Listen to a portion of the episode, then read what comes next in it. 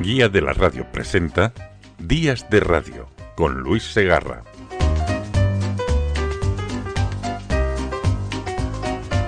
Desde que empezaron estos días de confinamiento, de cuarentena forzosa, de pandemia global generalizada, que particularmente tengo la sensación de estar viviendo un momento histórico. Y no solo por lo que tiene de insólito y de excepcional, de ser algo que no habíamos vivido nunca, de algo nuevo, y no bueno precisamente, sino de cambio. Y me refiero al ámbito radiofónico, que es de lo que nos atañe en este sitio. La radio ha dado un volantazo casi sin darnos cuenta. Ya nada será igual. Esta pasada semana en guiadalaradio.com se publicaba un artículo con el título de ¿Cómo ha cambiado la radio en estos últimos años? Anda que no, no ha cambiado poco. Normalmente estas cosas hay que verlas con una cierta perspectiva histórica, y tampoco hay que remontarse a aquel octubre del 38 en que Orson Welles aterrorizó a Estados Unidos con la ficción de la Guerra de los Mundos. Aquel día quedó patente la capacidad de influencia que tenía el medio. ¡Atención! Una forma encorvada se levanta del hoyo. Me parece distinguir algo parecido a un, a un, fino, fino, rayo de luz dirigido contra una especie, no sé, de, de espejo, pero... ¿Pero qué es esto?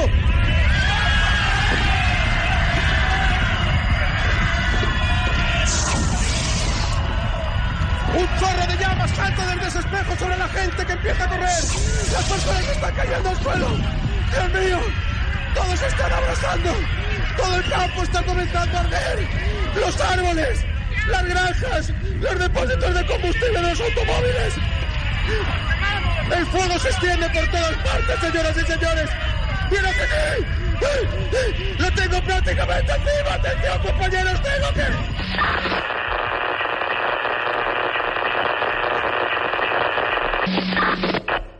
Señores oyentes, por causas que se nos escapan no podemos continuar transmitiendo para ustedes desde Grovers Mill. Pero si nos concentramos en nuestra área, en la radio en España, que de eso va esta web, también tenemos algunos momentos en los que de repente, así como si hiciéramos un chasquido de dedos, la radio cambió. Los que ya tenemos una edad tenemos presentes momentos como aquel octubre de 1977 cuando de golpe se liberalizó la información. Dejó de ser obligatorio conectar con Radio Nacional para emitir el diario hablado.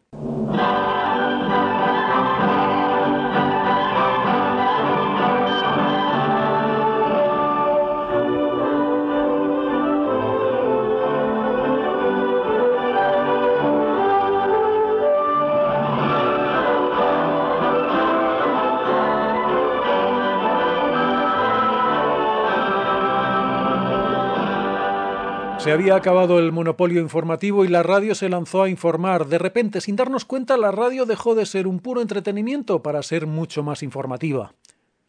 A algunos no les terminó de convencer, como aquel técnico de Radio Nacional que sentenció la radio estaba muy bien hasta que llegaron los periodistas.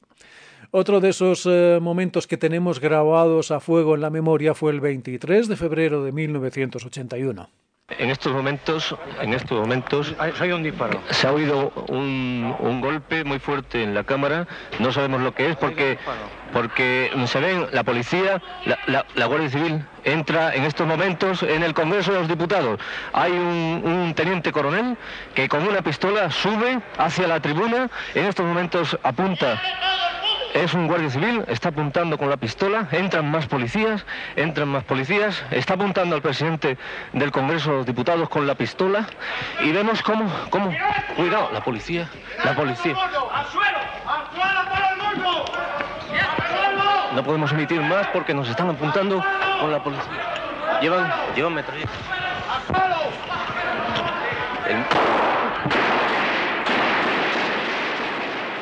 Aquel día nos acojonamos, no me digáis que no. Y ahí estaba la radio, en una jornada que pasó a la historia como la noche de los transistores, y uno de los que participaron en aquella cobertura también ha tenido un papel fundamental en esta historia. García. Super García en la hora cero. José María García. Porque en la radio, si hablamos de García, todos sabemos de quién hablamos. Y mira que ahora Garcías pero así, sin segundo apellido y casi sin nombre de pila, Garcías, el Real One, que diría Mourinho, solo ha habido uno. Buenas noches, señores, saludos cordiales, 12 horas 9 minutos. Perdón por el pequeño retraso, pero hoy ha comenzado nuestra jornada laboral a las 8 horas y 30 minutos. Un par de décadas antes lo había intentado Fraga a golpe de decreto. Sí, sí, aquel ministro de Franco que cuando hablaba rápido no se le entendía. pues fue él quien intentó que nos pasáramos de la onda media a la frecuencia modulada. Pero fue García, al pasar de la cadena Ser Antena 3, quien hizo que millones de españoles fueran a su tienda de electrodomésticos a comprar. Oiga, que quiero una radio en la que se oiga García. O lo que es lo mismo, una radio con FM.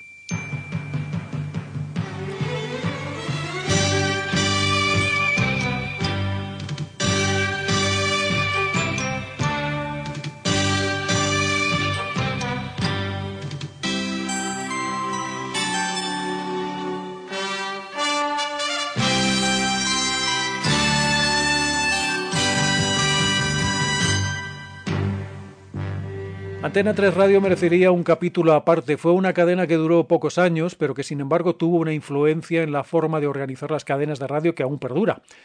Por explicarlo en pocas palabras, hasta entonces las cadenas de radio eran grupos de emisoras locales que conectaban con una cabecera para emitir una serie de programas estrella.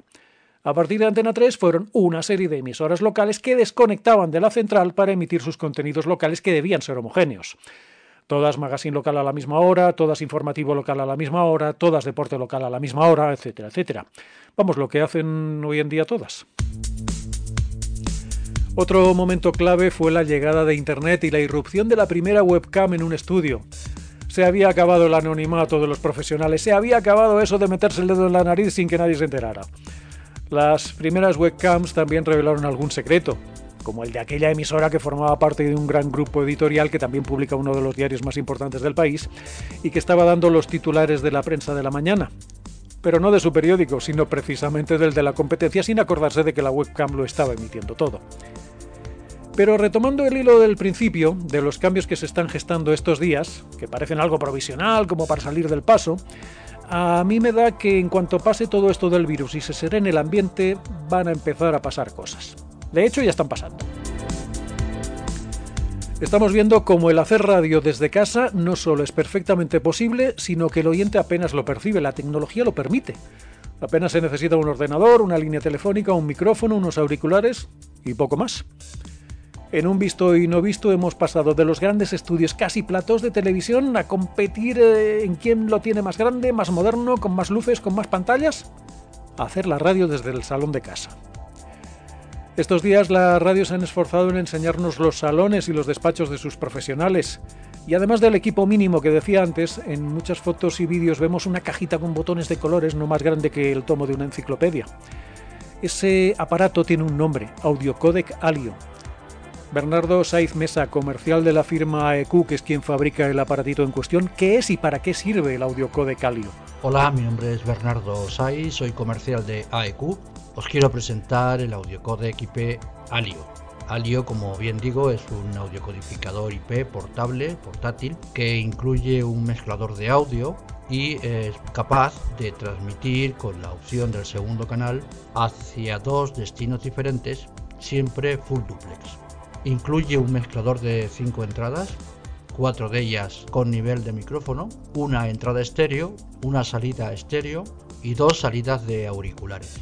Estos mezcladores son usados habitualmente, este tipo de mezclador o de audiocodificador IP es usado habitualmente en retransmisiones de tipo deportivas, de fútbol, desde un set, e incluso actualmente con la situación de estado de alarma por el COVID-19, muchos de los radiodifusores españoles se lo han llevado a casas para sus colaboradores, presentadores o contertulios, en definitiva, para toda la contribución en general. La mayoría de las emisoras están haciendo este tipo de programación desde su casa. El audiocodec IP utiliza algoritmos de codificación tan básicos como el G722, pasando por Opus, que es un audiocodec, un algoritmo con bajo retardo y alta calidad, hasta los algoritmos lineales tipo PCM. Además, se incluye un software de control para que se pueda controlar remotamente desde los estudios de la emisora. No es necesario tener grandes conocimientos para utilizar el equipo, puesto que se puede controlar remotamente desde el estudio. Además incluye un botón de ayuda que envía un mensaje al estudio en el caso de solicitar eh, pues algún tipo de soporte. Utilizar el Alio para conectar es muy fácil. Obviamente en el estudio debemos tener un equipo que sea capaz de entender su comunicación, o sea, que sea compatible Podemos tener un Mercury, un Venus, un Stratos, todos los de la familia Phoenix, de tal forma que con marcar la IP del equipo remoto eh, ya se establecería la conexión.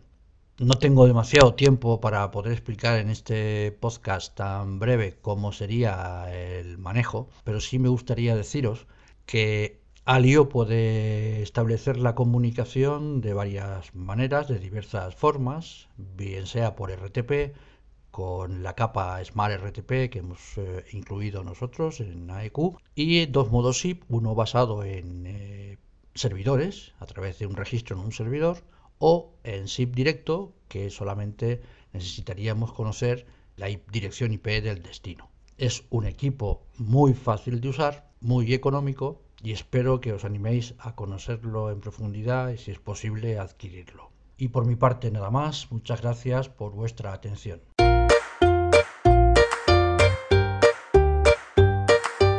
Lo que estamos viendo estos días es que se está generalizando la idea de que cualquiera desde su propia casa puede hacer radio, o dicho de otra manera, comunicar, que eso ya lo sabíamos.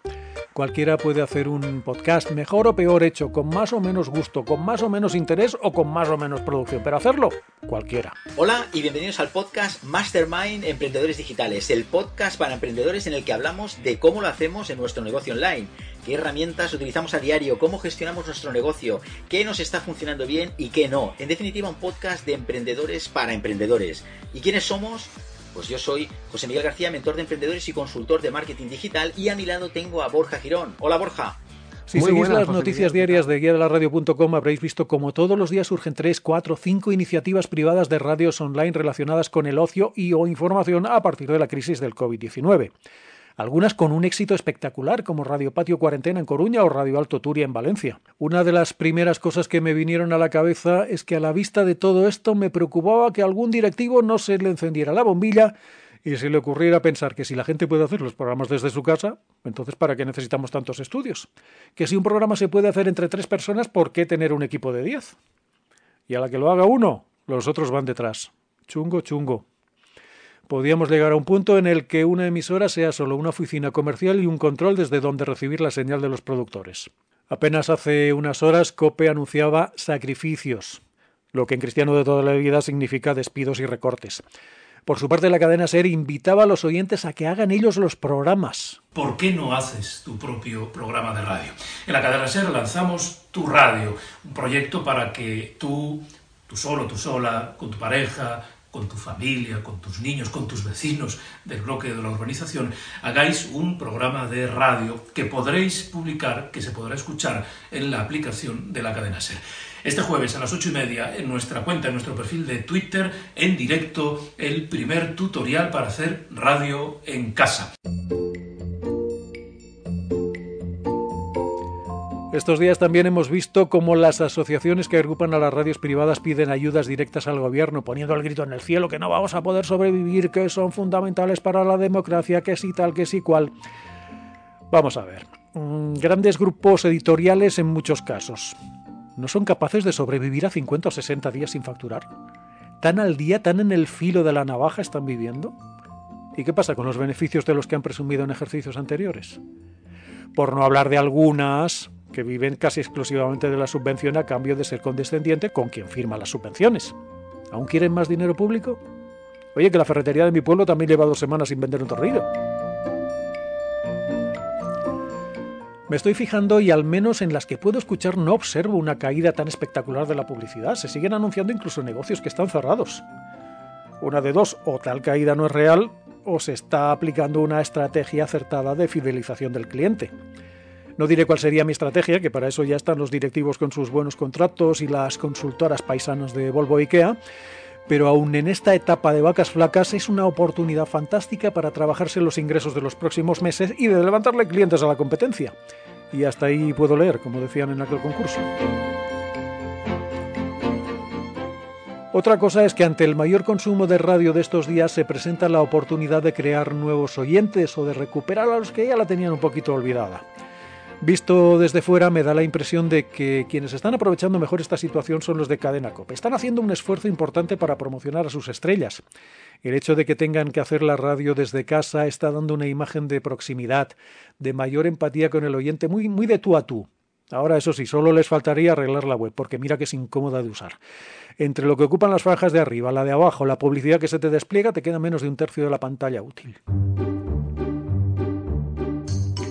Sin salirnos de cope, en estos días complicados ha coincidido el debut de Alberto Herrera en Rock FM, que está teniendo una promoción digna de un cantante de multinacional. Está usted sobrepasando un espacio radiofónico de acceso restringido. Música clasificada. Responsable de la transformación cultural del siglo XX. A partir de ahora en Rock FM, entramos en Área 27. Presentado por Alberto Herrera. Y ahora comienza en Rock FM este Área 27. Estamos estrenando programa. Estamos hoy viernes 20 de marzo a las 12 de la noche estrenando este nuevo espacio en el que, bueno, recorreremos las calles de la historia del rock and roll, del blues, del soul, del R&B. Escucharemos temazos de ayer y hoy, grandes canciones de las que podrás disfrutar todas las madrugadas de los viernes al sábado de 12 a 1 Yo creo que esto lo pensamos todos. Mira, el Herrera que ya ha enchufado al niño en Rock FM. No hay como tener influencias.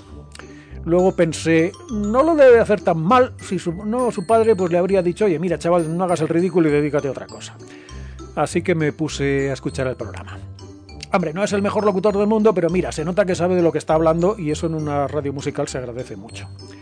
Que de no ser por su padre no estaría en Rock FM, sino en una radio libre de Sevilla o haciendo un podcast. Seguro pero tampoco tiene la culpa de tener los padres que tiene. Simplemente pues ha tenido suerte.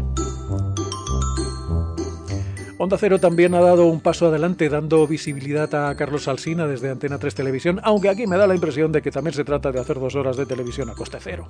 Esta semana también leía una entrevista con Edurne Garmendia de Gastea.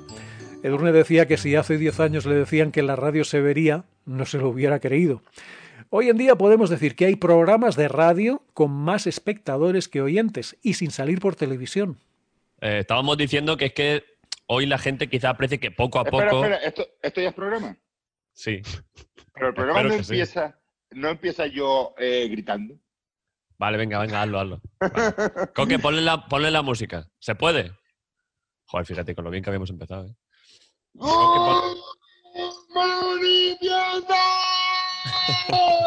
Bienvenidos a todos al programa de hoy lunes de la vida moderna. Seguimos aquí confinando y de enhorabuena porque al ser un medio de comunicación nos han considerado un medio esencial para continuar nuestra vida laboral. Efectivamente, Broncano y su banda en la vida moderna de la SER es eso que llaman la radio híbrida. La radio ya no es solo una voz que sale de un aparato que recibe ondas electromagnéticas, es sonido, es imagen, es interactividad en directo o atemporal. Y al alcance de cualquiera, si hablamos del primer mundo, claro.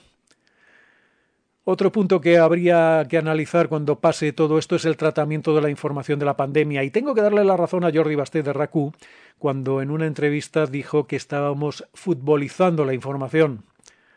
Sin ir más lejos, esta mañana escuchaba en un informativo como titular que Vizcaya adelantaba a Álava en un muerto más. ¿Esto qué es? ¿El carnaval del virus? ¿Minuto y resultado? ¿Es la Champions a la autonomía con más o menos fallecidos? La información hay que darle, vale, transparencia ante todo, pero de ahí a convertirla en un espectáculo, mm, igual hay quien se está pasando.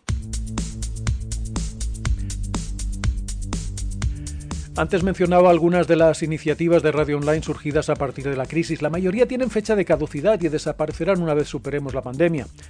Pero algo quedará, no sé si ideas, personas, proyectos. El otro día también el director de la SER, Daniel Gabela, en una entrevista decía, es apasionante ver cómo los oyentes se han apoderado de la radio. Oye, pues igual lo ha clavado. Una de las iniciativas más interesantes, por destacar solo una, es la de Radio Alto Turia, desde Chelva, en Valencia. En un tiempo récord y a nivel totalmente amateur, la iniciativa de una sola persona ha sido capaz de montar una radio con programas, colaboradores, incluso con patrocinadores. Alonso Sánchez es quien dirige la orquesta de Radio Alto Turia. Hola, mi nombre es Alonso de Roec, de Radio Alto Turia, una radio online. Es una radio que surge a partir de este confinamiento tan obligado. Es una radio solidaria, sin ánimo de lucro, que tiene su fecha de inicio y final anunciada. Eh, surge de un antiguo proyecto que al final quedó en un, cajón. Con tanto tiempo ahora mismo disponible, pues eh, se me ocurrió volver a sacarlo a la luz. Por lo que unos amigos y mi chica, ilusionados por la radio y por la música, me apoyaron para que volviera a retomarlo. Nosotros emitimos música y programas con la ayuda de muchos colaboradores, programas musicales, de entretenimiento, literarios, damos hasta el tiempo. Todo está elaborado a través de una web que, que fue creada, de su Facebook y de un número de teléfono asociado con su WhatsApp. No tenemos muchos medios, la verdad, ya que hemos tenido que conformarnos con los que nos ofrecía eh, la tecnología al estar confinados. Emitir por la radio es bastante fácil, no es muy complicado. Yo soy diseñador gráfico y programador web, con lo que montar ha sido bastante fácil. Lo realmente difícil es llenarlo de contenido, contenido que tenga sentido evidentemente. ¿Qué ocurrirá después con nuestra radio? Pues, como he comentado antes, es una radio que morirá en cuanto podamos salir de casa. Un abrazo y un saludo. Gracias.